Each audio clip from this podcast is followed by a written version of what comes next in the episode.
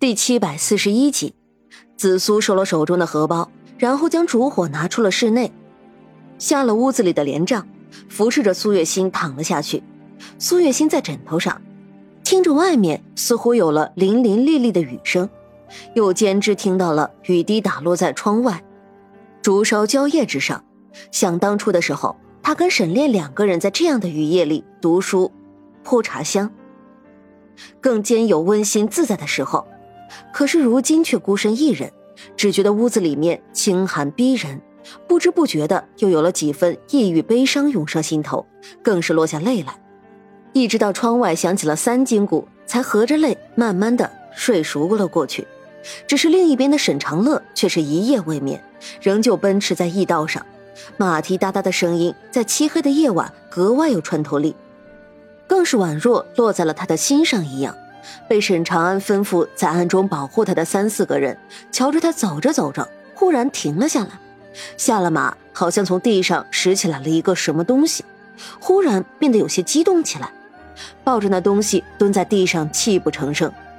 这四个侍卫互相对视了一眼，都从彼此的眼中看到了疑惑和不可思议，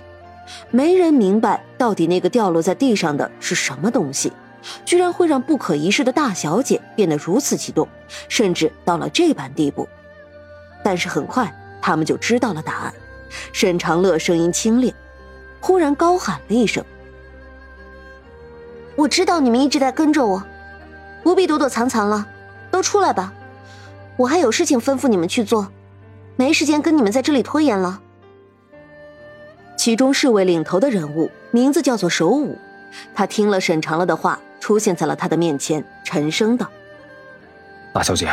我们是奉着大少爷的命令来的，为的就是保护您的安全，求您不要让我们回去，我们不会影响到您。”沈长乐闻言失笑道：“谁说让你们回去了？我若是让你们回去，从一开始发现你们的时候就说了。”他扬了扬手中的玉佩，上面隐隐带着血迹。这是父亲的玉佩。上面的血迹还是新鲜的，他应该是不久刚刚经过了这个地方。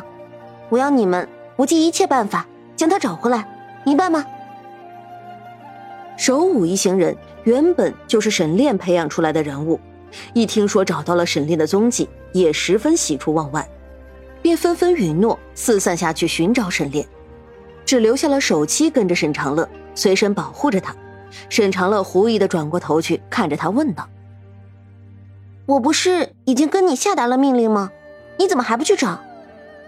守七本来就是个生性沉默寡言的人，但是看事情却极为敏锐。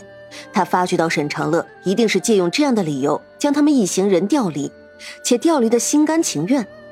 因而他并没有多说什么，只是一拱手跪在了沈长乐的面前。大小姐，我不知道您准备要干什么，但是守七是个死性子，直到走之前。大公子一直叮嘱说要寸步不离，如今守武一群人去找老爷的踪迹，守七就要承担起保护大小姐的全部责任。沈长乐叹息一声：“啊，我要去南疆找长轩，如此你便同我一起吧。”说罢，骑上马，不再言语，罩上帽兜之后，便快马疾驰了出去。此时此刻，沈长勋正在千里之外的晋南疆的一个小镇中的一户乡绅之家落脚。这户人家姓李，早年间也出过一位举人和几个秀才，如今也算是个小地方的富贵乡绅。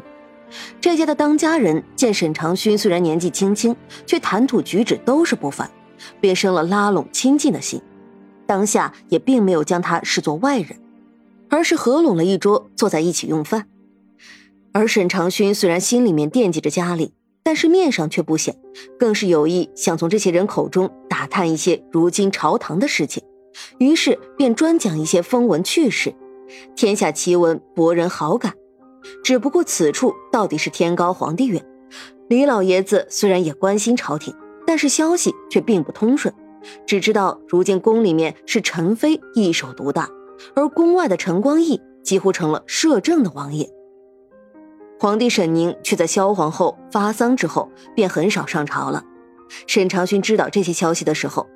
心里面默然了片刻，虽然知道这些人本来就不是什么心存善良的人，但是到底萧天雪的死跟自己有着不可分割的关系，甚至自己也算是杀人凶手之一。他本就是修道之人，第一次手上命里沾了血腥，难免有些郁结于心。于是入夜的时候，看着陌生而熟悉的天空，每每想到自己这样漂泊在外，竟然是为了躲避来自亲生父亲的追杀。总觉得是讽刺多于凄凉，这样的日子什么时候才能是个头呢？心下想着，酸涩不止，就宛如喝进去了一杯南疆特产的酒，入口之后苦中带着宛如米醋一样的酸涩，之后许久才会慢慢的回甘。而他的人生，他的家人，也能够等到这回甘的时候吗？姑苏这几日越发的寒冷了起来，昨日入夜就忽然降了温度。到了第二天清早的时候，屋子里面的寒气莫名的多了起来。沈长安听到了外面的丫鬟们说着：“下雪了。”丫鬟们挑起了猩红色的绸缎厚冲棉的帘子，只见外面的风席卷着雪粒子，一滴滴的扑了进来，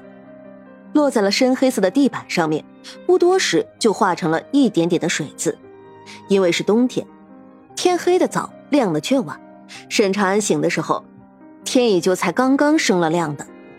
洗漱罢，想起母亲这几日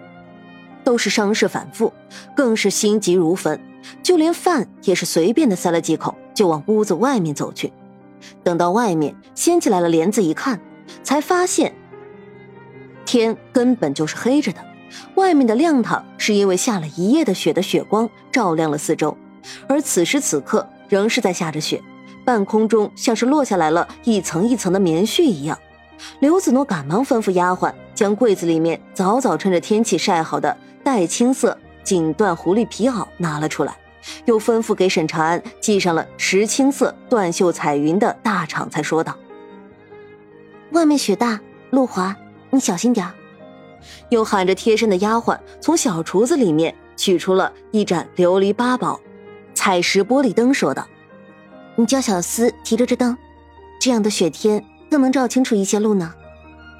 沈长安笑了笑，应了一声，便往上院走去。出了院门，走穿廊的时候，四顾看过去，只觉得天地云水上下一白，并无二色；而转过垂花门，一阵寒香凛冽，回头望过去，却是种在庭院里的数十棵红梅，已经宛如枝头着上了点点胭脂一般。映着白光雪色，显得十分娇艳精神，因而沈长安说道：“去，主夫人折两枝梅花来，找来天青色汝窑瓷白大口瓶，差一个送到母亲那里去，一个送到夫人那里去。”丫鬟低低应了声是。沈长安转过身，却瞧见远处回廊上有个打着油纸伞的人，慢慢的走了过来。是苏月心担心雪天路滑，便打发紫苏过来接他的。母亲今日精神可好？紫苏行了礼，便有几分伤愈的说着：“程大夫也过来看过了，说是姑苏忽然大雪，以夫人的身体，若是撑住了，那便过去了；若是撑不住，那就是……”